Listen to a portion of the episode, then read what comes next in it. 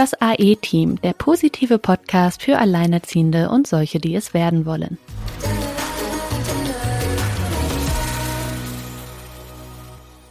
Hallo, ihr Lieben. Hier sind wieder Sina und Silke vom ähm, Alleinerziehenden-Team. Und wir möchten heute mit euch über, oder nicht mit euch, sondern wir zwei unterhalten uns über das Thema Gefühle. Weil Gefühle, ja, gerade wenn man da über das Thema Trennung nachdenkt, ja doch ein sehr, sehr wichtiger Part sind und Gefühle sich ja in alle Richtungen, sowohl sehr negativ als auch sehr positiv, ausbreiten können.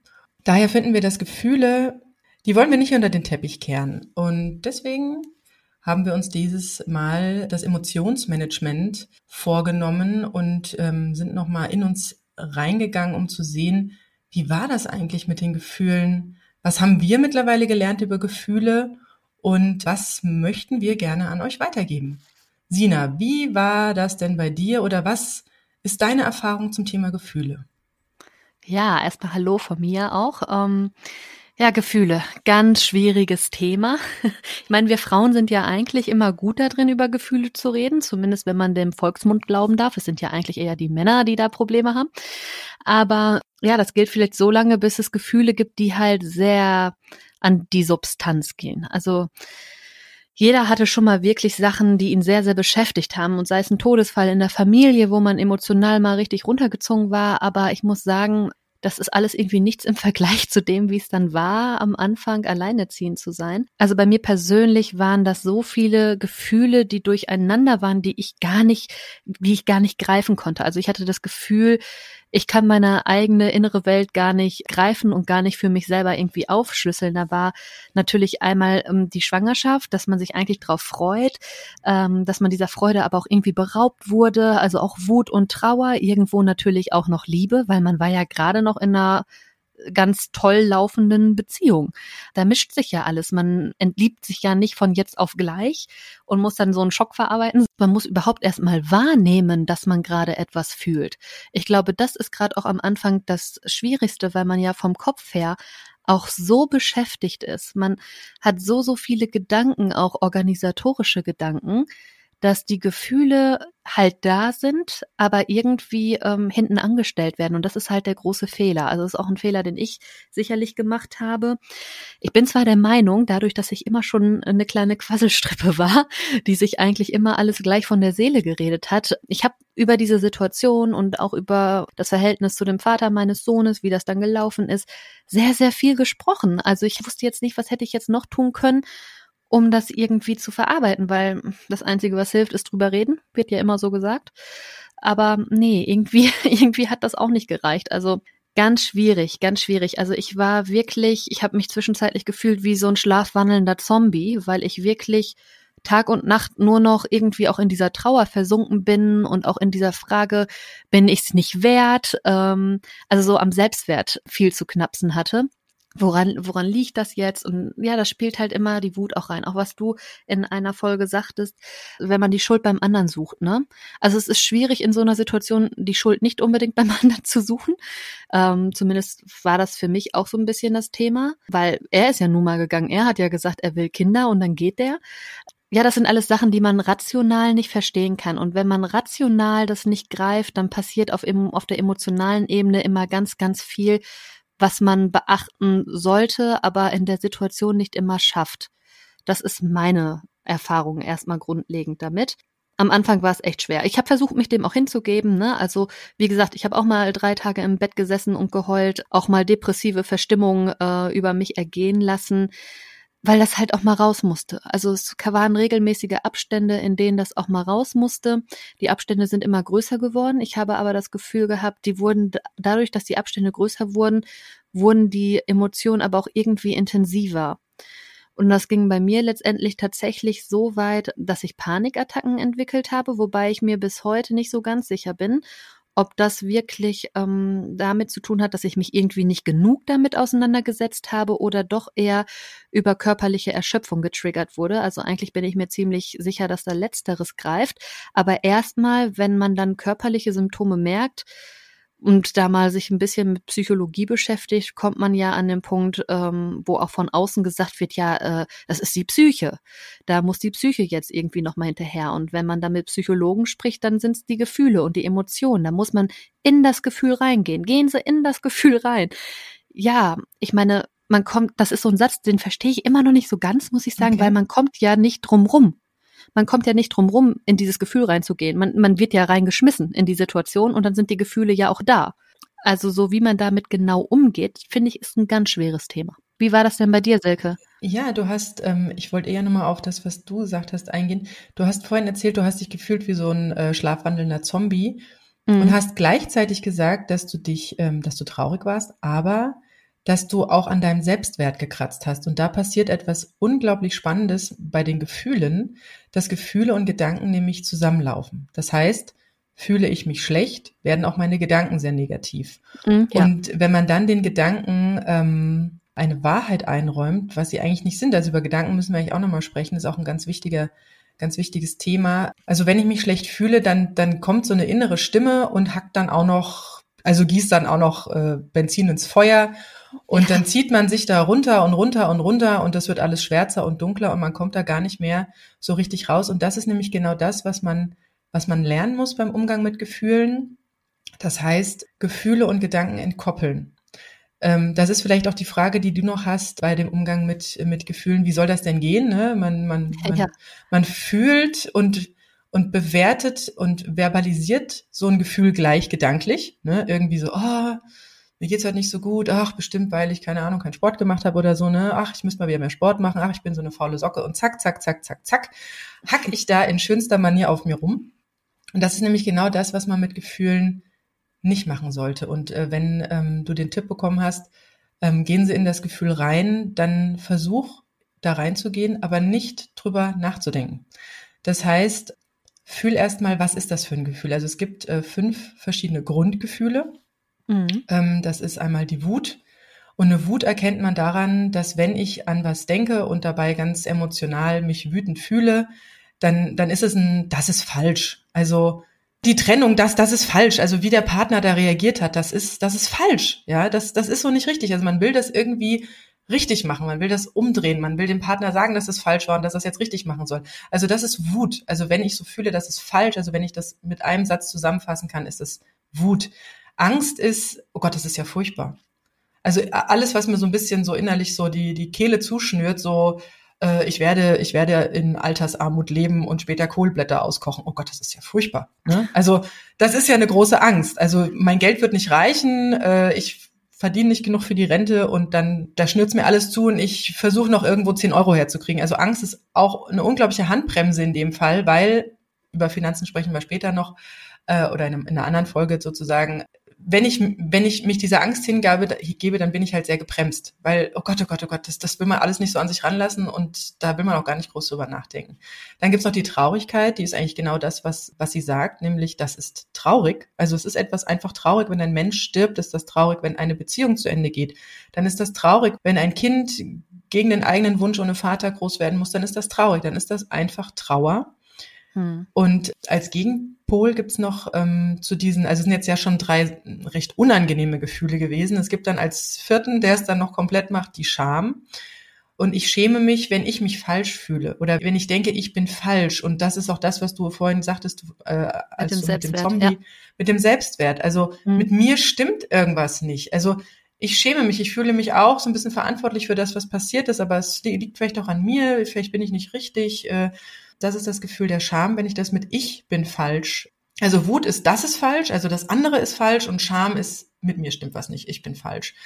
Und das einzigst positive Gefühl eigentlich, was man jetzt äh, als, als Grundgefühl hat, ist es die Freude. Und bei der Freude stimmt alles, das ist richtig. Also es hört sich jetzt so im Verhältnis vier nicht so schöne Gefühle und ein sehr gutes Gefühl irgendwie so ein bisschen ähm, falsch ausbalanciert an. Aber die Freude ist riesig. Also es gibt unglaublich viele Stufen der Freude. Das fängt mit, mit Zufriedenheit an und zieht sich ganz hoch, bis man voll ist mit Lebensfreude und die Welt umarmen möchte. Und also sag mal so, diese vier sind so die untere Hälfte und die eine Freude, die kann man einfach nicht noch weiter aufteilen. Und jetzt kommt das, was mit dem, mit dem Fühlen passiert. Also, wenn ich mich nicht gut fühle, dann ist auf jeden Fall der erste Schritt fühlen und nicht aufschieben. Und das ist auch das, was du vorhin gesagt hast. Wenn du jetzt längere Zeiten dich diesen Gefühlen nicht hingegeben hast und das so ein bisschen ne, größere Spannen dazwischen gebracht hast, dann wurden die, wenn du dann wieder drüber nachgedacht hast, relativ heftig. Und das geht mir mhm. heute auch noch so. Also ja. selbst nach fünf Jahren, jetzt war gerade wieder Jahrestag der Trennung, meine Tochter ist jetzt fünf geworden. Ähm, jetzt werde ich auch gerade etwas emotional, muss ich sagen. Ja. Ähm, weil man da so lange nicht mehr drüber nachgedacht hat und dann, dann merkt man, da sind aber noch Gefühle, die man aktuell ganz gut im Alltag wegschieben kann, mhm. ja, aufschieben kann. Aber das Problem ist, wenn man das sehr häufig tut oder sagt, ich will nicht die bösen Gefühle, sondern ich will nur die guten Gefühle, dann ist das der falsche Weg, weil wenn ich in ein Gefühl reingehe und das einfach nur fühle, aber nicht bewerte, also nicht gleich die Gedankenkanone anschalten, sondern einfach nur, was ist es für ein Gefühl? Ist es Wut? Ist es Angst? Ist es Traurigkeit? Ist es Scham? Einfach nur fühlen und dann passiert was ganz Sensationelles. Es ist mir jetzt, äh, ja, dank meiner Erfahrung als Alleinerziehende aufgefallen. Darüber habe ich mir früher natürlich nie Gedanken gemacht, aber meine Kinder reagieren emotional und ich reagiere emotional und mein Umfeld reagiert emotional und ähm, und wie kann man denn damit umgehen, ohne sich ähm, den ganzen, also das Leben, also irgendwann muss es doch wieder gut werden, auch wenn ich Alleinerziehende bin, ja. Und da ist mir was ganz Spannendes mit diesen Gefühlen aufgefallen, nämlich gar nicht bewerten, sondern einfach fühlen, auch gar nicht mich selbst deswegen rund machen oder die Welt deswegen verteufeln. Also wirklich diese, diese kritischen Stimmen versuchen, wenn es nicht ganz weggeht, zumindest leise zu schalten oder zumindest wahrzunehmen und zu sagen, ja, jetzt mal keine Gedanken, einfach nur fühlen, fühlen, fühlen. Und sich darauf konzentriert, was ist das für ein Gefühl? Und sich auch die Zeit dafür gibt, wenn man natürlich die Schleusen öffnet, dann ist das auch sehr, sehr heftig. Also das kann einen ja. auch wirklich in seinen Grundfesten erschüttern. Und das, das kann ich auch verstehen, dass man vielleicht Angst vor so einem großen Gefühlsausbruch hat und deswegen sich vielleicht auch das lieber mit einer Freundin zusammen oder mit einem Therapeuten oder wem auch immer äh, nur zutraut, dass man da irgendwie aufgefangen wird. Aber wenn man das fühlt, dann werden die plötzlich kleiner. Und irgendwann, wie so Wolken, wie so eine Gewitterwolke, irgendwann sind die weg. Und was dann noch übrig ist, das ist die reine Lebensfreude. Das ist ein wunderschönes Phänomen. Hast du das auch schon mal festgestellt? Ja, durchaus. Gerade mit dem kleiner werden. Also es geht einem, das ist ja im Prinzip so ein bisschen, das ist ein doofer Vergleich, aber wenn einmal richtig übel ist, hilft es ja manchmal auch, sich zu erbrechen. Ne? Also da geht's einem nach dem K-O-T-Z-E-N äh, ja auch durchaus mal besser. Und so ungefähr ist das, ja, mit dem Nachgeben, diesem einfach mal wirklich das Ganze zu fühlen auch. Ich meine, die Sache, weshalb dieser Prozess auch so lange dauert und wahrscheinlich auch immer mal wiederkommt oder auch du jetzt gerade zum Jahrestag hin sagst, das ist halt ein Moment, da wirst du selber auch nochmal emotional. Das signalisiert oder das zeigt ja aber einfach auch nur, was das für eine wirklich tiefe, wirklich tiefe Verletzung ist, die da stattgefunden hat, ne? Das ist ja auch was, was so tief geht, dass man das nicht, ähm, ja, da setze ich mich nicht eine Woche hin, fühle das mal alles gerade durch und dann ist ja, das Thema nee, durch. Das ist ein langes das, Thema. Ja, vor allen Dingen, weil es begegnet dir immer wieder, weil es hängt ja mit deiner ganzen Lebenseinstellung zusammen, mit äh, dem ganzen Weltbild, was du jahrelang hattest. Also ich habe mal irgendwo gehört, ähm, das Verarbeiten einer Beziehung dauert so lange, wie die Beziehung an sich gedauert hat. Ähm, sprich, wenn man drei Jahre zusammen war, dann ist es so nach drei Jahren, dass man auch mental komplett wieder richtig gut aus der Nummer raus ist. Aber was bei uns ja oder gerade in diesen Sachen mit reinspielt, ist ja eigentlich deine gesamte Lebensdauer bis zu dem Punkt, wo du alleineziehend wirst, hast du ja, ich denke mal, dass das in den meisten Fällen so ist, eine andere Vorstellung gehabt. Du hattest ja in dir in, innerlich programmiert, Mutter, Vater, Kind, glückliche Familie, ne? Und das ist ja ein Bild, das ist ja, wie gesagt, dann nicht nur so lange schon in dir drin wie die Beziehung, sondern von Kindheit an. Und das ist natürlich eine Zeitspanne. Man kann jetzt nicht sagen, oh, dann warte ich jetzt mal 30 Jahre. In 30 Jahren habe ich es da mal verarbeitet.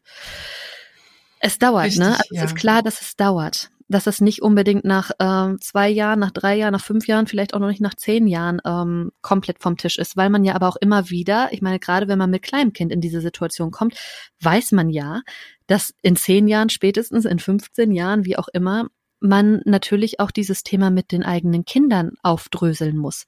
Und vielleicht auch nochmal, wenn man gar nicht mehr damit rechnet, wenn die Kinder aus dem Haus sind und erwachsen sind oder vielleicht selber in die Richtung Familiengründung gehen, dass es immer noch mal irgendwann wieder auf den Tisch kommt oder wie für meine Oma jetzt. Jetzt sitzt ihre Enkelin da und erzählt solche Sachen, ne? Also ähm, es bleibt ja was, was einen auch begleitet und wo man vielleicht immer noch mal auch ja in diese Gefühlswelten kommt, was aber auch richtig ist, was was nicht verkehrt ist und was du sagst, ähm, diese Freude, ja, also man muss sich auch ähm, durchaus selbst motivieren können. Ich glaube, man muss auch sehr reflektiert dann wiederum sein. Du sagst zwar ja, entkoppeln Gedanken und Gefühle. Ja, verstehe ich, kann ich auch total nachvollziehen. Ähm, aber auf einer anderen Seite muss man glaube ich, auch reflektieren können, ähm, warum die Gefühle sind, wie sie sind. Und das hast du ja sehr schön erklärt, jetzt auch gerade mit Wut, das ist falsch, Angst, ich, äh, das ist fürchterlich, Freude, das ist richtig, ne? Also ähm, das zu verstehen und zu reflektieren und sich da auch wirklich mit zu beschäftigen, hilft auf jeden Fall. Das würde ich schon sagen. Mm, wobei ich, ähm, ich habe auch noch mal überlegt, wie lang war jetzt eigentlich so die, diese ganzen Phasen? Also ähm, die Trennung war bei mir ja im Oktober da ist ja alles über mir erstmal zusammengestürzt. Äh, das liegt aber auch teilweise dann natürlich auch an der Jahreszeit. Der November ist, soweit ich das aus psychologischen Kreisen kenne, wirklich ein sehr, ein sehr finsterer, emotionaler Monat. Mhm. Und obwohl ich mich zu dem Zeitpunkt ja noch überhaupt nicht mit äh, Gefühlen, Gedanken und allen möglichen Schritten, die mir dann später geholfen haben, ein gutes Leben mir aufzubauen, äh, noch gar nicht beschäftigt habe, weiß ich aber aus dem Rückblick, dass ich so es war die Faschingszeit, also im Februar. Das heißt, gut ein halbes Jahr später habe ich mich zum ersten Mal so richtig gut gefühlt. Also ich hatte so eine richtige Lebensfreude. Wie gesagt, vorher die Gefühle, ich konnte sie nicht umgehen. Das ist auch wirklich was, was ich auch jedem mit, mitgeben möchte. Wir wollen ja immer nur so gern diese, diese guten Gefühle fühlen. Aber ähm, wie gesagt, die kommen automatisch, wenn man durch das tiefe Tal gegangen ist. Und man kann die nicht an- und abstellen. Also ich kann nicht sagen, nee, ich will nur das Gute fühlen und das Schlechte bitte schön, das, äh, das, das will ich nicht. Was man mit Gefühlen aber machen kann, ist, man kann die aufschieben. Man kann die sehr lange aufschieben. Und das Problem ist, die gehen davon nicht weg. Du hast ja gerade gesagt, ähm, eine Beziehung zu verarbeiten dauert so lange wie eine Beziehung oder so ein Bild, das man hatte, das ist nach 30 Jahren nicht verändert. Wenn ich nichts mache, also wenn ich diese Gefühle partout nicht durchfühlen will, dann kann ich das machen. Ich kann die, ich kann die wegschieben, ich kann die immer wieder Unterdrücken kriege ich alles hin, ist alles äh, möglich, aber sie werden größer und größer und größer, sie, sie stauen sich auf und sie rauben Energie. Also das mhm. ist wie so eine Blockade. Das ist wie, ich, ich habe das in meinem Buch auch so schön geschrieben, ähm, was es für mich auch total versinnbildlicht, wenn du so einen vollgepumpten ähm, Ball hast, so einen, so einen Wasserball und im Schwimmbad versuchst, den unter die, ähm, die Oberfläche zu drücken, das ist unglaublich schwer. Also das kriegt man irgendwie hin, aber es ist die Energie, die dir dann im Alltag fehlt. Und ich muss da jetzt mal so, so wirklich ganz dolle drauf eingehen, weil ich hier in meiner eigenen Familie den Fall habe, eine 70-jährige Frau, die sich mit ihren Emotionen, also die hat sich immer falsch gefühlt. Also ihr wurde unglaublich viel Scham äh, als Kind. Also es war mhm. nie das Problem der anderen, nie das Problem der Erwachsenen, ist auch eine andere Erziehungszeit gewesen, sondern die fühlt sich also irgendwie immer falsch. Ja, also deswegen guckt die immer ganz doll nach außen. Wie ist der Blick der anderen? Ähm, was denken jetzt die anderen über mich, wenn ich mit einer Jogginghose wird die nie machen, vor die Tür gehen. Die wird nie ungeschminkt und ohne ohne gemachte Haare wie ich im Supermarkt laufen. Das, das ist für die undenkbar, weil was denken diese anderen? Und weil sie so viel mit dieser Scham zu, zu kämpfen hat, die sie aber auch gar nicht an sich ranlassen möchte, hat sie seit 70 Jahren, ich bin mir ziemlich sicher, schiebt die undurchfühlte Gefühle noch aus der Kindheit und aus ihrem, ja, da, da kommt viel anderes dazu. Man, man legt immer viel Wert auf die anderen und, äh, und ist nie so bei sich selbst. Also die, diese Frau ist nicht bei sich selbst. Wenn du sie nach ihrer Meinung fragst, dann kriegst du eine Antwort mit, ja, eigentlich müsste ich jetzt aus dem Blickwinkel der anderen sagen, so und so. Ich so, nee, das ist mir total egal. Ich will wissen, was du denkst. Und, und das, und das funktioniert nicht, weil die seit 70 Jahren ihre Gefühle, die ihr auch sehr viel Energie rauben den ganzen Tag, nicht durchdenkt und vor kurzem stand die vor mir und sagte, Mensch, sie ist doch jetzt Rentnerin und darauf hat sie sich ja auch immer gefreut. So nochmal, ne, so ein paar Lebensziele angehen und ähm, aber jetzt fällt ihr einfach nichts ein. Ich bin mir ziemlich sicher, weil sie eine totale Gefühlsblockade hat. Und, und sie sagt, sie will einfach nur mal wieder Lebensfreude fühlen. Und da habe ich gesagt, genau, und jetzt musst du dich leider mal mit deinen Gefühlen auseinanderzusetzen. Weil wenn du jetzt diese ganzen Gefühle, die du seit Jahrzehnten vor dir herschiebst, mal fühlst, dann wird am Ende nur noch Lebensfreude übrig bleiben. Da guckte sie mich an und sagt, nee, das Fass mache ich nicht auf. Und das ist was, was ich euch da draußen wirklich nicht wünschen möchte, Ja, es sind viele, viele dumme und doofe Gefühle dazwischen, aber die haben auch alle, also die haben auch alle einen Sinn. Das ist ja nicht, die haben eine Warnfunktion für einen selbst, also Angst vor allem. Ja, das ist ja ständig ein Warnsignal, so, oh, pass auf, pass auf, ne? ne? Nicht, nicht, dass, es, dass, da, dass da was passiert mit dir. Wütend sein ist total wichtig am Anfang bei so einer Trennung, um so einen Abstand reinzukriegen zwischen sich und diesem Partner. Also man ist nicht mehr eine Einheit, sondern da ist was falsch gelaufen. Also da ist was sowas von falsch gelaufen.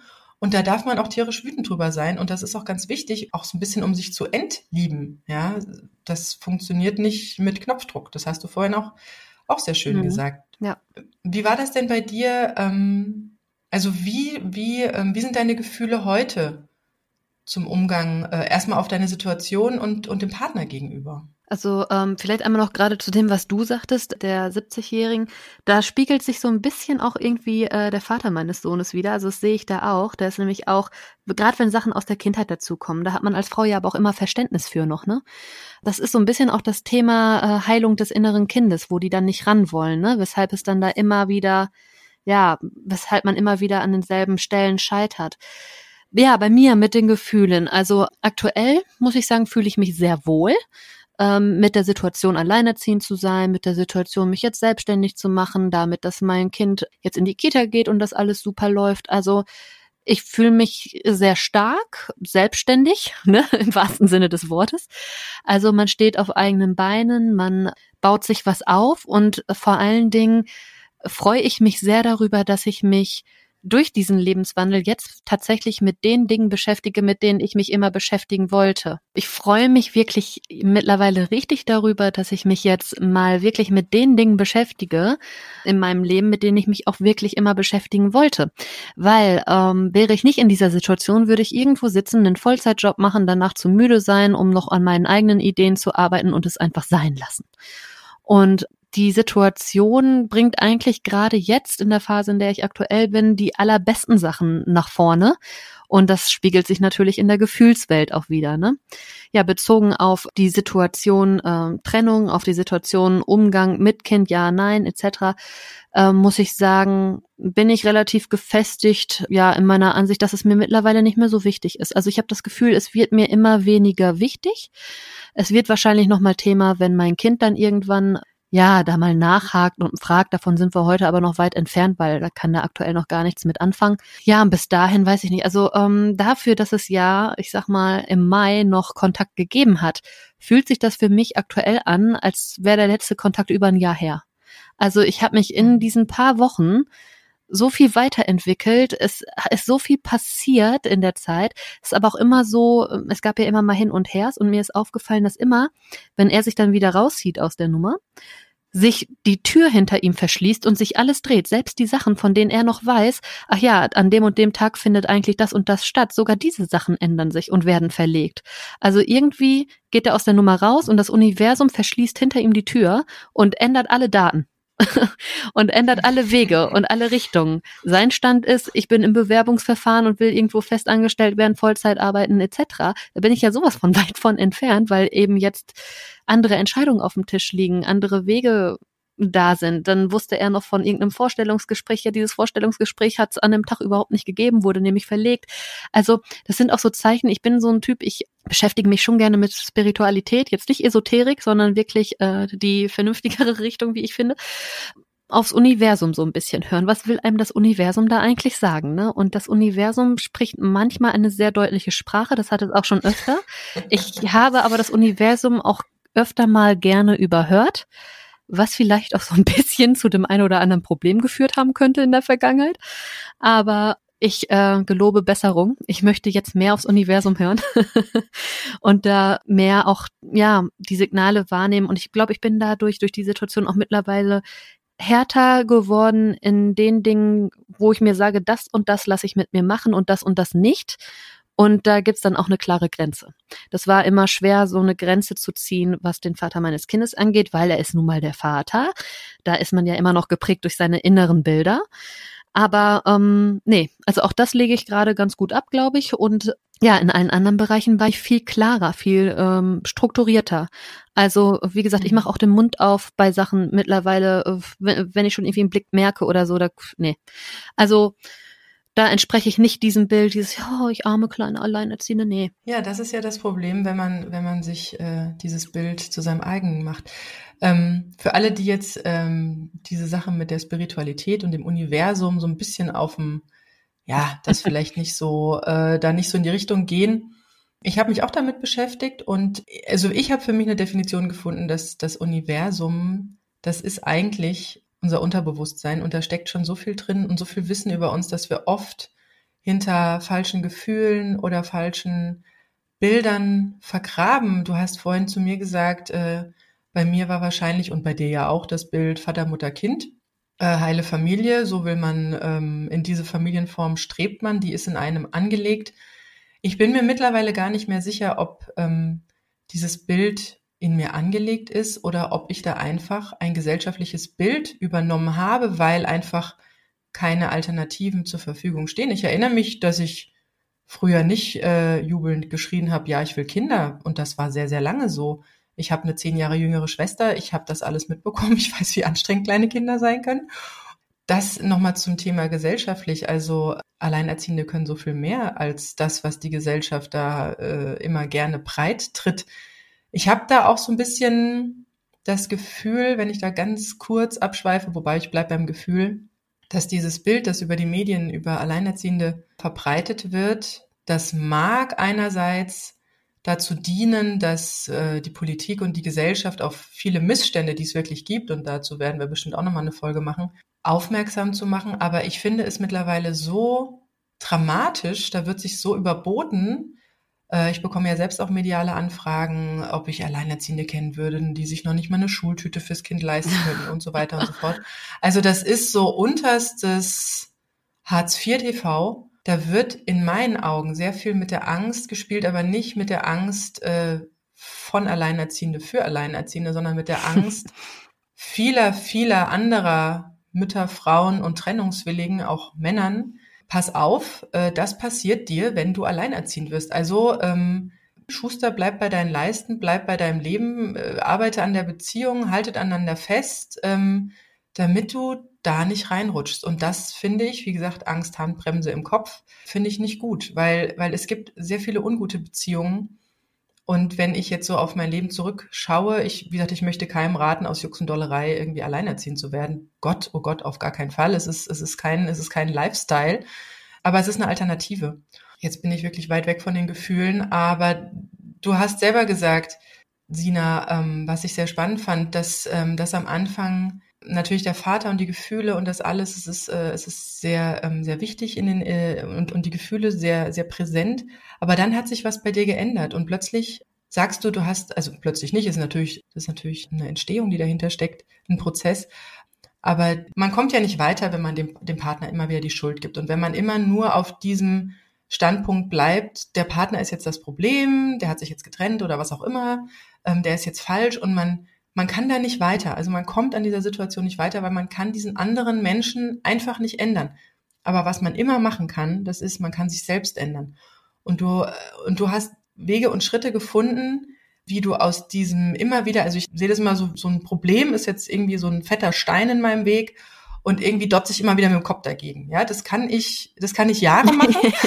ja. Wenn ich wirklich nicht, nicht die Augen aufmachen will, dann kann ich das jahrelang machen. Mhm. Das hilft mir halt nicht weiter. Oder man guckt, ob es einen Weg drumherum gibt. Das ist dann die Lösung. Also laufe ich rechts rum vorbei oder links rum oder wenn es auch nicht geht, vielleicht geht es oben drüber, vielleicht geht es unten drunter, vielleicht kann ich aber auch den Stein wegsprengen oder weiß der Geier was, ja. vielleicht drehe ich mich auch einfach um und gehe die, gehe in die andere Richtung. Also das ist ja das, wie man, wie man Lösungen findet und ähm, wie man auch einen Abstand gewinnt. Und das Wichtige bei Gefühlen ist auch, dass man etwas findet, was einem selbst Freude macht. Und das braucht man nicht wegschieben, wie das mache ich irgendwann mal, sondern das holt man sich am besten jeden Tag, jeden Tag rein. Also in sich reinhören, einfach mal so fünf Minuten hinsetzen, mal in sich reinhören und sagen, das passiert mir auch sehr häufig, dass ich halt hier so eine, so eine Tagesliste habe und sage, das noch, das noch, das noch, das noch, das noch und spätestens um fünf habe ich Kreuzschmerzen und bin hundemüde. Sondern will ich mal kurz hinsetzen und sagen, worüber würde ich mich jetzt gerade freuen? Und dann ist es manchmal ein frisch gebrühter Kaffee, den ich am besten auch heiß trinke. Das kann mal Baden sein oder wenn sie es irgendwie einrichten lässt, mal eine Runde im Wald spazieren gehen, der zum Glück bei uns, also bei mir hier direkt vor der mhm, Haustür mhm, ist. Bei uns auch. Und sobald man sich sowas gönnt, es muss ja nichts Teures sein und das und es muss auch nichts Großes sein. Das ist ja auch mal das, wenn man wenn man dieses sich gönnen auch immer aufschiebt, dann wird es irgendwann so, dass man denkt, man bräuchte jetzt irgendwie einen Palast mit äh, 20 Dienern, damit es einem wieder besser geht. Das kann man jeden Tag machen, sich einfach versuchen und das ist auch das Wichtige. Damit kann man so negative Gefühlsspiralen, die einen so runterzieht, damit auch gleich Gedankenspiralen, die einen mit runterziehen, durchbrechen. Mhm.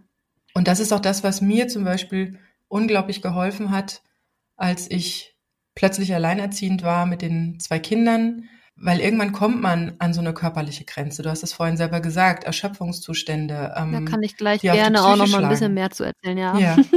Und so viel da auch zu tun ist am Anfang und so viel zu organisieren ist und so viel nachzudenken und so viel zu fühlen ist, das ist ja so, so ein anspannender Moment, dass man dann wieder in so eine Entspannung reinkommt, dass man sich selbst mal gönnt, die Gedanken auszuschalten, dann geht's den Gefühlen meistens auch gleich wieder einen Schwung besser. Und wenn man dann mal überlegt, was, was ist denn jetzt für mich gerade gut und sei es auch nur mal fünf Minuten auf die Couch, die Augen zu machen, das ist ein Gefühls- und Gedankenstopper, der einen davon abbringt, sich immer tiefer zu schrauben, sondern einfach mal einen kurzen Stop reinmacht. Und wenn einem das gut getan hat, dann gehen danach die Gedanken und Gefühle auch gleich in die ganz andere Richtung. So, ja. jetzt, du wolltest noch was zur Ja, wo ähm, du gerade, ja, wo du gerade bei dem Thema bist. Was nämlich passiert, wenn man sich das nicht gönnt und sich nicht aktiv äh, mit den Gefühlen beschäftigt, das sind dann körperliche Beschwerden. Also ich glaube, ich war seit der Geburt meines Kindes so oft beim Arzt wie in meinem ganzen Leben vorher nicht. Also mhm. ähm, wegen den unterschiedlichsten Sachen. Dann hatte ich das Globus-Syndrom auf einmal. Also das ist, als hätte man einen Frosch im Hals. Man kann irgendwie nicht richtig schlucken und ich gehe zum Arzt, weil ich dachte, oh mein Gott, meine Schilddrüse hat sich vielleicht vergrößert, weil mit der Schilddrüse habe ich es eh. Dann ähm, ja, nee, war nichts, war alles frei. Ich hatte trotzdem das Gefühl, ich kann nicht schlucken. Da war aber nichts, gar nichts. Alles frei. Mhm. Ja, nennt man Globus-Syndrom, kommt dann, äh, kommt und geht so, wie es lustig ist ja, von Rückenschmerzen, das brauche ich kaum erzählen, das haben wahrscheinlich ganz, ganz viele von euch, gerade auch durch die Schlepperei, Maxi-Cosi, Kinderwagen rein und raus, Einkäufe, Wasserkisten und so weiter. Aber eben auch Verspannung und das hängt halt auch mit diesen Gedanken und den Gefühlen zusammen, dass diese Entspannung dann entstehen. Wenn man halt so angespannt ist, dann zieht man automatisch auch die Schultern hoch, ohne dass man es merkt und dann kommt es zu Verspannung im Nacken und das zieht sich durch den ganzen Körper, ne? Also wirklich eine Beschwerde nach der nächsten. Dann ähm, hatte ich eine Gastritis. also auch, also so nette Sachen, wo ich gedacht habe, sag mal, bist du eigentlich jetzt 80 oder Asbach uralt? Was ist denn hier los? Ne? Also ist jetzt mal gut, du bist 28 Jahre alt, was hast du denn hier für Erscheinung? Das kann, ist ja lächerlich, das kann ja bald keiner mehr ernst nehmen, so denkt man dann ja selber, ne? Ja, irgendwann habe ich dann bei den unterschiedlichsten Sachen schon gedacht, ja, okay, komm, äh, warte drei Wochen, dann ist es von alleine wieder weg, renn jetzt nicht zum Arzt, weil auch das ist zermürbend. Es macht müde. Da musst du auch noch irgendwelche Arzttermine dazwischen kriegen, auf die du gar keinen Bock hast, wo du womöglich zwei Stunden im Wartezimmer sitzt. Ach, nee, das sind alles so Sachen, aber was bei mir dann tatsächlich auch passiert ist, ist, es kam zu Panikattacken. Das wurde, am Anfang konnte ich das gar nicht einordnen. Ich wusste gar nicht, was habe ich jetzt. Ich lag im Bett, wollte schlafen, war auch total müde und auf einmal kriegte ich richtig Herzrasen und dachte, was ist jetzt denn los? Kriegst du jetzt einen Herzinfarkt? Also war bestimmt so drei, vier Mal, wo ich wirklich in der Nacht kurz davor war, Notarzt zu rufen, weil ich der festen Überzeugung war, ich äh, kriege gerade einen Herzinfarkt. Ähm, mhm. Hab natürlich dann auch gegoogelt und recherchiert, was hast du jetzt schon wieder, ne? Was hast du jetzt für Leiden? Ja, ja und das, äh, sollte man ja nicht immer machen, Google an. Ja, Google, dein Freund und Helfer, dein Arzt in der Not. Nein. Nein, natürlich nicht, aber ähm, ja, da bin ich dann auch auf diesen Zyklus gestoßen, in dem psychologischen, wie sich das gegenseitig bedingt. Also ja, dass das Herzrasen, wenn das dann eintritt, halt eben zu diesen Gedanken führt, man kriegt einen Herzinfarkt, das verstärkt dann wiederum das Herzrasen. Also es ist ein kleiner Teufelskreis den man natürlich dann so schnell nicht durchbrechen kann. Also das kann ja schon mal ein, zwei Stunden dauern. So lang waren meine Panikattacken in der Regel glücklicherweise nicht. Und wie gesagt, mir ist halt. Haben die sich dann wieder aufgelöst oder ja. wie kommt man aus einer Panikattacke raus? Ja, die haben sich, also ich habe mir immer gesagt, boah, jetzt atme einfach tief ein. Also ich habe viel versucht, das über die Atmung zu regulieren. Ähm, hat man mehr, mal weniger gut geholfen, aber irgendwann kommt man an den Punkt, wenn man das dann so eine Weile kennt, kommt man halt an den Punkt, wo man sagt, ach ja, guten Tag, liebe Panikattacke, da bist ja wieder. Bleib bitte nicht zu lang, ich möchte gerne noch was von meinem Nachtschlaf abhaben, ja? ja, also man äh, nimmt es irgendwann an, so, äh, ja, man heißt die Panikattacke sozusagen willkommen. Die ungeliebte mhm. Schwiegermutter, der Drache, der zu Besuch kommt sozusagen. Ja, aber du hast dich ja nicht reingesteigert. Du hast es nee, dann, ich habe ähm, versucht, mich nicht reinzusteigern. Also in der Situation, ja. gerade am Anfang, wo ich gar nicht einordnen konnte, was passiert jetzt, wo mir überhaupt nicht klar war, dass ich gerade eine Panikattacke habe. Das ist auch erstaunlich. Eigentlich würde man so sagen, wenn man die Symptome stellt, ja, Panikattacke, logisch. Aber da bin ich erstmal in dem Moment. Was sind denn, was sind denn die klassischen Symptome ja, tatsächlich, von einer Panikattacke? Also bei mir persönlich tatsächlich äh, dieses Herzrasen und dass ich dann äh, tatsächlich in den Gedanken komme, ich kriege einen Herzinfarkt und ich dann die Angst, ich liege hier gleich, das triggert dann gleich noch mehr los, weil wenn du alleine bist mit dem Kind, denkst du auch gleich, oh Scheiße, wenn mir jetzt was passiert, vor den nächsten 48 Stunden steht hier keiner. Dann ist mein Kind 48 mhm. Stunden hier alleine. Der könnte sich hier irgendwie verletzen, keine Ahnung, der könnte dies oder jenes machen. Was macht das mit seiner Psyche, wenn der 48 Stunden neben seiner toten Mutter hängt, weißt du? Also oh ja, man, das, das sind so Gedanken und so ein Konstrukt, das geht dann immer weiter. Und das ist dann bei mir das, was es halt dann, wenn es mal zu längeren Attacken kam, auch in dieser Attacke gehalten hat. Diese Angst, das Kind ist hier gleich mhm. alleine. Aber ich habe eigentlich ein sehr gutes soziales Umfeld. Ich könnte jederzeit meine Nachbarin anrufen, die ist Kinderkrankenschwester. Meine Nachbarn oben haben an nachts eigentlich ihr Handy auch an.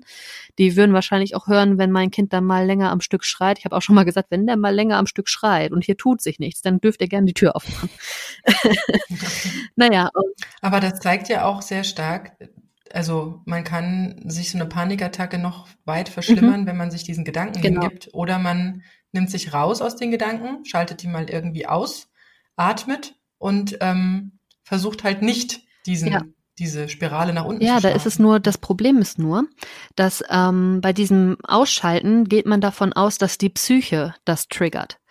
Und ich war mir zeitweise nicht sicher, ob das meine Psyche ist, die hier gerade diese körperlichen ähm, Ausbrüche triggert, oder ob das nicht was Körperliches ist, was dann auch die Psyche äh, mit triggert. Mhm. Und ja, ich habe da auch äh, jetzt viele Gespräche drüber geführt, über diese Panikattacken und muss sagen, mir ist aufgefallen, die kommen ja auch nicht einfach so am Tag. Ich sitze ja nicht auf dem Sofa, zack, bam, bumm, da ist eine Panikattacke. Viele Panikattacken entstehen ja, wenn sich Leute ähm, Gedanken machen oder gerade Sorgen machen um was. Aber in solchen Momenten, ich habe nicht so die Momente, wo ich mir großartig Sorgen mache. Und in den Momenten kommt auch in der Regel, wenn dann keine Panikattacke. Also mir ist aufgefallen, das kommt hauptsächlich nachts. Immer dann, wenn ich über meinen Müdigkeitspunkt hinausgehe. Ich liege mit meinem Kind im Bett, mein Kreislauf fährt runter. Ich bin eh so ein kreislaufanfälliger Mensch. So, der Kreislauf geht runter und man denkt sich, oh, ich stehe aber noch mal gerade auf, ich will noch mal gerade die Wäsche umstecken oder ah, ich muss noch die Mülltonne an die Straße schieben. Ah, morgen ist Biomüll, die kommen immer so früh, das schaffe ich morgen früh nicht, ne, weil die sind manchmal wirklich schon um sieben da, da bin ich noch nicht angezogen und äh, unter Umständen und ähm, das sind halt so Sachen, man springt wieder auf und man fährt den Kreislauf wieder ad hoc hoch, ne? Und das macht man ja mhm. über eine sehr lange, weite Zeitspanne. Und wenn du dann Phasen dazwischen hast, das Kind schläft eigentlich durch, aber jetzt hat das Kind mal zwei schlechte Wochen und weckt dich zwei Wochen lang immer in einer Tiefschlafphase. Du bist Matsche. Man ist einfach mhm. Matsche. Ich glaube, da könnt ihr mir alle zustimmen, die ihr uns zuhört. Man ist einfach durch, man ist Matsche und ähm, die erste durchgeschlafene Nacht danach, das wissen wir alle, ist die reinste Erholung. Da merkt man, wie erholsam Schlaf sein kann. Ja, und wenn man da zu wenig von hat oder eben seinen Kreislauf immer wieder anstößt, also der, der Körper sagt einem ja am Tag auch schon mal, ach, setz dich hin, man macht es nicht. Man geht über den Punkt hinaus. Mhm. Ich habe mich auch nie ja. mittags mit meinem Kind hingelegt. Viele machen das ja. Auch immer der schlaue Ratschlag, schlaf, wenn das Baby schläft. Äh, ja, da hätte ich hier aber sonst nichts geschafft. Also äh, habe ich lieber dann, ich bin auch nicht der Typ, der tagsüber schlafen kann. Wenn ich dann eingenickt bin, dann wacht er wieder auf. Der hat auch nie lange geschlafen mittags, dann ist der wieder wach. Wenn ich gerade eingedöst bin, da bin ich ja direkt Matsche. Ne? Also es bringt mir dann auch auch nichts. So, und dann immer gemacht und getan, über zwei Jahre und ihr so nach zwei Jahren rächt sich das dann. Ja, und dann habe ich gedacht, so, jetzt guckst du mal, was passiert, wenn du einfach mit ihm im Bett liegen bleibst. Vergiss doch die Welt, was ist schon die Welt? Lass die Welt die Welt sein, völlig egal. Bleib einfach, wenn du den ins Bett bringst, liegen hat wunderbar geholfen, ist wirklich ein Geheimrezept. Ich merke es auch, ähm, ich kann ab und zu länger aufbleiben, aber wenn es so drei Abende am Stück sind zum Beispiel, drei Abende hintereinander, merke ich schon, dass mir das schon wieder nicht gut tut. Ne? Dann weiß ich schon direkt wieder, nee, du bleibst heute Abend direkt wieder mit liegen, komme was wolle.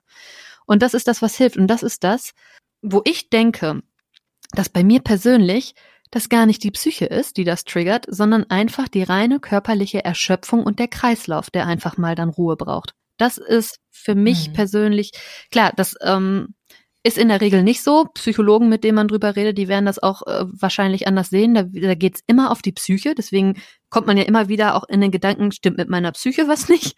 Aber ich bin eigentlich davon überzeugt, dass das in meinem Fall tatsächlich, dadurch, dass ich ja merke, dass mir das hilft, das ja verifiziert für mich so ein bisschen meine These, dass das einfach nur mit Erschöpfung zu tun hat. Das finde ich auch ähm, unglaublich wichtig, weil ich habe das selbst bei mir festgestellt. Mhm. Manchmal kommt so ein innerer Kritiker in mein Ohr und säuselt mir da irgendwas Schlimmes vor und dann und den, den unterbreche ich dann, sag mal, wo kommst du denn jetzt plötzlich her? Und, äh, und dann fällt mir auf, es sind wirklich die Abendstunden, ach, zum 20. Mal Kinder zum Zähneputzen auffordern und dann machen die nochmal, dann drehen die nochmal voll auf zu zweit. Mhm. Und dann ist man eigentlich schon so müde und, und wird am liebsten wirklich auch alle fünf jetzt gerade sein lassen und da muss man dann noch durch. Und das sind wirklich die Momente, wo ich ganz direkt unterschreibe, ja, körperliche Erschöpfung. Das, ähm, das darf man nicht auf die leichte Schulter nehmen und sich muss sich wirklich Pausen einbauen, sonst auch jetzt, wo du nochmal so über diese Themen gesprochen hast und Panikattacken. Ich glaube, ich hatte auch Panikattacken, als es mir so vor Angst die Kehle zuschnürte mhm. in einem grad frisch gekauften Haus mit einem Riesenberg Schulden und zwei kleinen Kindern und der Mann ist ausgezogen.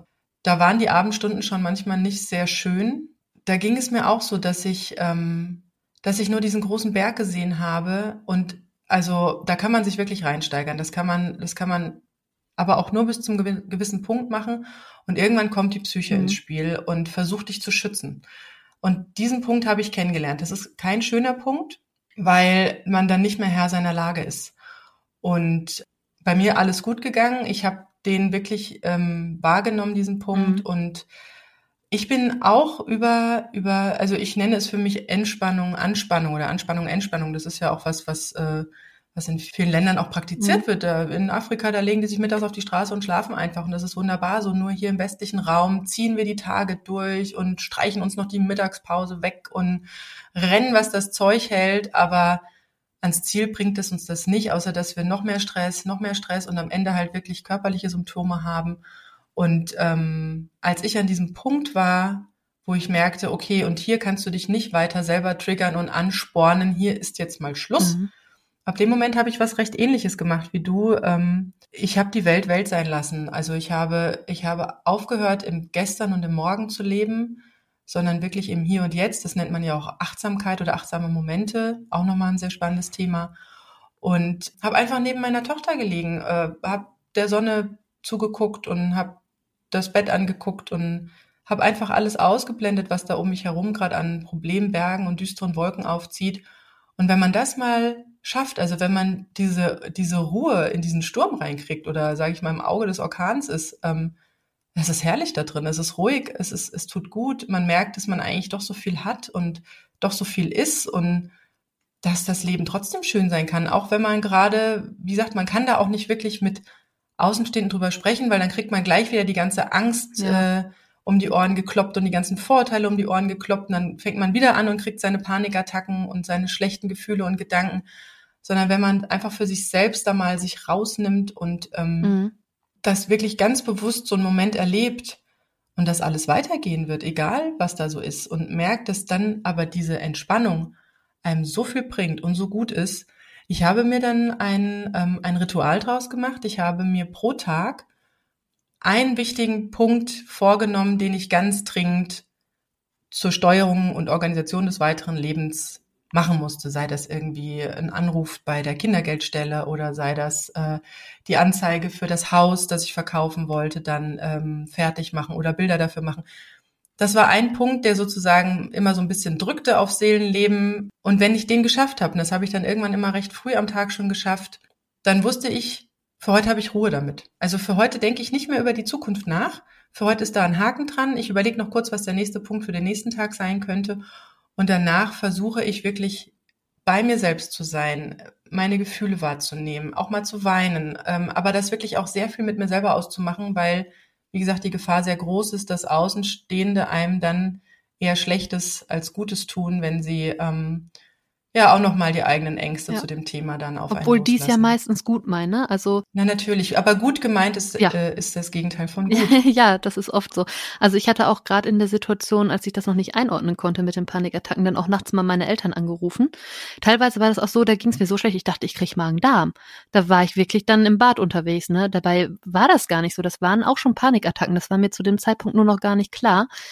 Ja, und dann hatte die irgendwie zweimal nachts auch rausgeklingelt und dann fing natürlich auch das Thema an, ja, warum wir eigentlich nicht weiter in deren äh, Richtung ziehen. Weil, ähm, ja, das sind äh, von Haustür zu Haustür 23 Minuten. Das ist jetzt nicht unbedingt die Welt, aber natürlich, wenn nachts was ist, ist es halt auch immer Aufstehen oder Rumfahrerei. Ne? Nun war das halt dann in dieser Phase so ab und zu mal äh, vorgekommen, dass ich da dann irgendwie nachts noch mich gemeldet habe und dann immer wieder das Thema kam, da ist halt nichts. Also ich wüsste nicht, was ich da machen soll. Da ist kein soziales Umfeld für mich. Ähm, da bin ich nachts trotzdem dann auch alleine in meiner Wohnung und sei die nebenan. Klar, das ist das Einzige, was dann einfacher wäre, aber das hat mich dann halt auch erstmal, hat mich eher noch unter Druck gesetzt oder mir eher noch schlechte Gefühle gemacht, ne? So äh, von wegen, ja, jetzt bist du auch noch selber schuld. Das waren so Sachen, die waren wahrscheinlich gut gemeint, aus dem Gedanken heraus, dann sind wir schneller da und dann können wir mehr machen oder mehr helfen und so. Aber das hat in mir so viel Stress ausgelöst, das soziale Umfeld weg, äh, meine tollen Nachbarn, das, das Netzwerk, was ich hier habe, wäre weg. Ich hätte da ja nichts anderes. Also auch keine Aktivitäten, die ich mit meinem Sohn unternehmen könnte, weil für alles würde ich hier nach Bielefeld fahren, weil hier halt alles einfach ist, ne? Oder auch seine kleine Freundin und so, das würde ich ja alles gar nicht aufgeben wollen. Aber gerade dann, wenn es einem schon schlecht geht, dann damit konfrontiert zu werden, das zieht einen richtig nochmal runter. Das ist überhaupt nicht so gemeint. Das haben meine Eltern auch nie böse gemeint, ganz im Gegenteil. Aber das löst halt dann ganz andere Dinge nochmal in einem aus, ne? Und das ähm, tut dann wirklich äh, tatsächlich auch in den Momenten nicht gut. Und ähm, ja, also dieses Thema dann nochmal umziehen, dann da werde ich dann auch tatsächlich wütend, weil ich mir dann wieder denke, ey, ganz ehrlich, wenn es jetzt einen Mann gäbe oder der Vater hier wäre, dann würde auch kein Mensch darüber nachdenken, warum muss man als mhm. Alleinerziehende in die Nähe seiner Eltern ziehen? Das wäre auch gar kein mhm. Thema. Warum soll ich denn jetzt mein Leben so dramatisch ändern? Nur weil sich einer aus der Affäre zieht und jetzt doch nichts von seinem Kind wissen will, das sind so Sachen, die machen einen dann direkt wieder wütend, dann kommt man wieder in die Spirale, ne? Also Gefühle ja. sind was ganz Nettes. Da merkt man, wie Gedanken mit Gefühlen wirklich, dass die mit, ja, dass die Hand in Hand gehen. Also wie gesagt, ähm, körperliche Erschöpfung, da, mir geht's nicht gut, ich habe schlechte Gedanken. Andererseits, äh, man man denkt was, äh, ne, du kommst in so eine Gedankenspirale durch deine Eltern jetzt rein, du fängst sofort an, da drauf rumzudenken und zack, gehen die Gefühle nach unten. Ja. Ähm, das ist wirklich ein, ein sehr, sehr spannendes, äh, eine sehr spannende Kopplung, ähm, die einem aber auch hilft, es besser zu verstehen. Und du hast jetzt auch gerade gesagt, das macht dich wütend. Ja, du empfindest das als falsch. Und, äh, und das ist aber auch wiederum ein guter Schritt zu sagen, das nehme ich aber nicht für mich an. Also somit hast du da auch wieder äh, na klar, wenn die das jetzt 20 Mal und immer wieder und drauf bestehen, dann kann das auch wieder sehr belastend sein, ähm, weil man dann aus dieser Wut wieder nicht rauskommt. Mhm. Aber im Grunde ist das auch wieder nur ein Hinweis für dich selbst, wie du das Thema bewertest. Ja, genau. Das muss man halt lernen. Und wenn man das weiß und so einen schönen Leitfaden jetzt hier an der Hand hat, dann gelingt das auch. Bin ich fest von überzeugt. Und da muss man sagen, dass Kinder, dass wir uns sehr viel von unseren Kindern oder von unserem Kind abschauen können, weil die sind eigentlich sehr, sehr große Meister ähm, mhm. darin, ihr Leben nach dem guten Gefühl auszurichten. Ja, da hast du auf jeden also, Fall auch schon reflektiert, vom Kind reflektiert gesehen, wahrscheinlich mehr Erfahrung, weil deine Kinder schon einen Tucken älter sind. Wie sieht das denn da aus? Also wie gehen die Kinder denn damit um? Also das, was wir ja auch oft aus dem Elternhaus schon mitbekommen, ist ja, dass unsere Gefühle kleingeredet werden. Also natürlich ist es schön, wenn das Kind freudenstrahlend äh, aus dem Kindergarten kommt und dann ist die Welt in Ordnung.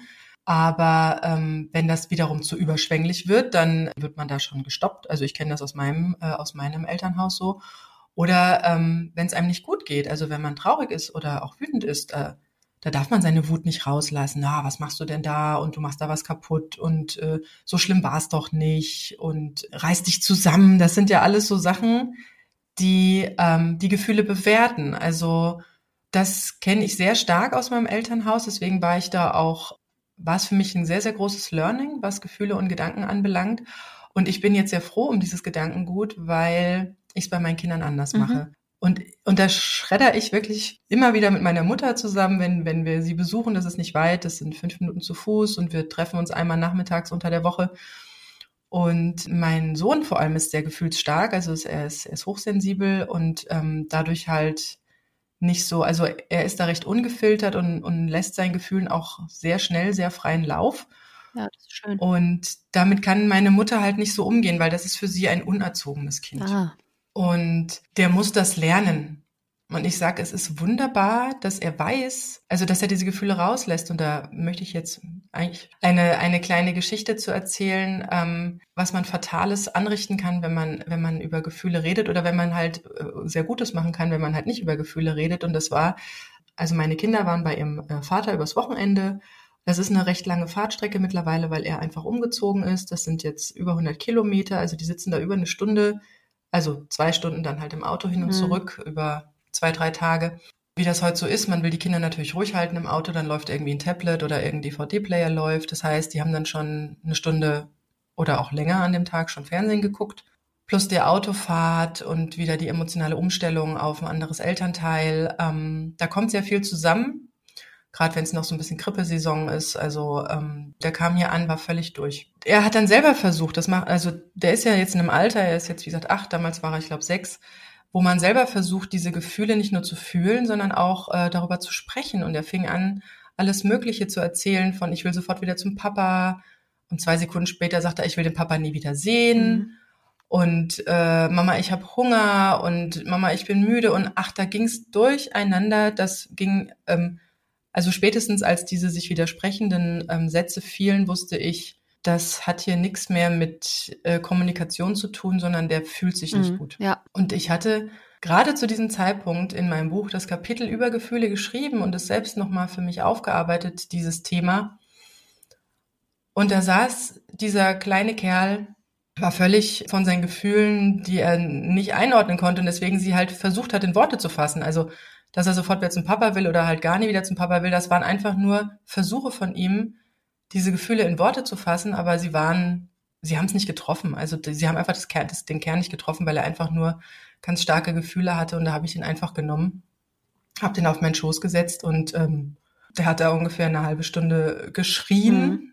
und seinen Gefühlen freien Lauf gelassen. Das war natürlich auch für mich ähm, schwer, aber da ich wusste, dass es nur Gefühle sind und dass er jetzt nur seinen Gefühlen nachgibt und dass es überhaupt keine Kritik an meiner Person oder an, an dem Leben, das wir führen, ist, also das dann nicht für sich annehmen und das dann auch wieder bewerten, weil dann zieht's deine Gedanken runter und dann bist du selber schlecht gelaunt und am Ende schreist du dein Kind noch an, weil es schreit, ja. ja. Also das ist, das ist so ein ganz wichtiges Mittel, das man sich eigentlich immer wieder vor Augen führen sollte. Ich habe es nicht an mich rangelassen, ich habe es nicht als persönliche Kritik bewertet, ich habe einfach nur das als Gefühle gesehen, die jetzt einfach mal raus müssen. Ich habe ihn begleitet dabei. Das war nach einer halben Stunde wurde es weniger dann hat's abgeatmet, das, was wir vorhin so gesagt haben, Gefühle werden dann schwächer, wenn man sich da durchkämpft. Und ähm, nach einer Stunde ging es dem prima. Ich bin dann in die Küche gegangen, habe Abendbrot gemacht. Mein Kind saß in seinem Zimmer, war wohlgelaunt, hat äh, Lego gebaut und es ging ihm blendend. Und am nächsten Morgen ist er fröhlich pfeifend in die Schule gelaufen. Ja. Und das wäre garantiert nicht passiert, wenn ich seine Sätze, also seine Gedanken, die er zu seinen Gefühlen hatte, nur mit ihm besprochen hätte, dann wäre ich, wie gesagt, persönlich angegriffen gewesen. Warum will er jetzt wieder sofort zum Papa? Ne? Bin ich nicht genug Mutter? Ne? So was du vorhin mhm. auch, auch erzählt hast. Man ist selbst nicht genug. Und dann wäre er am nächsten Morgen bei weitem nicht fröhlich pfeifend in die Schule gegangen. Dann hätten wir einen ziemlich harten äh, Abend gehabt, den es nicht gebraucht hat. Ja.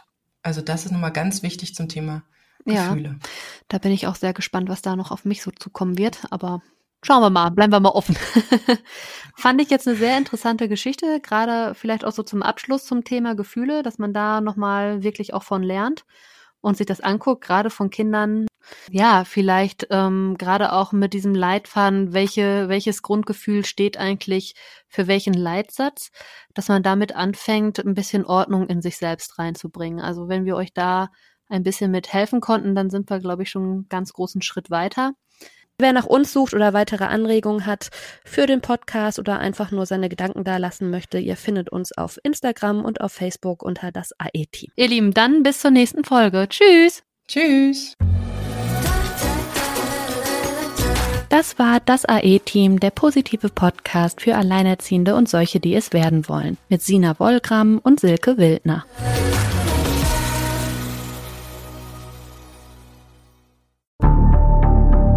Wie lange kann ein Mörder sein dunkles Geheimnis bewahren? Wann bekommen die Angehörigen Gewissheit und die Opfer Gerechtigkeit? Jedes Jahr werden bei der Polizei rund 100.000 Menschen als vermisst gemeldet. Drei Prozent davon, also 3000 Menschen, bleiben länger als ein Jahr verschwunden. Einige werden nie wieder gesehen. Seit gut drei Jahren arbeitet die Polizei in NRW mit sogenannten Cold Case Units. Das sind Abteilungen, die wirklich nur damit beschäftigt sind, Mordfälle zu bearbeiten, die teilweise seit Jahrzehnten ungeklärt sind. Ich bin Mike Mattis, Radioredakteur und News Anchor und ich spreche mit Ermittlern über diese Fälle. In meinem Podcast Licht ins Dunkel, Cold Cases und ungeklärte Vermisstenfälle von hier beleuchten wir gemeinsam mit Profilern, Staatsanwälten und Mordermittlern Cold Cases und ungeklärte Vermisstenfälle aus ganz Deutschland. Immer in der Hoffnung, dass Angehörige endlich Gewissheit und die Opfer Gerechtigkeit bekommen. Licht ins Dunkel Cold Cases und ungeklärte Vermisstenfälle von hier. Eine Produktion von Mike Mattis und der Podcast Fabrik.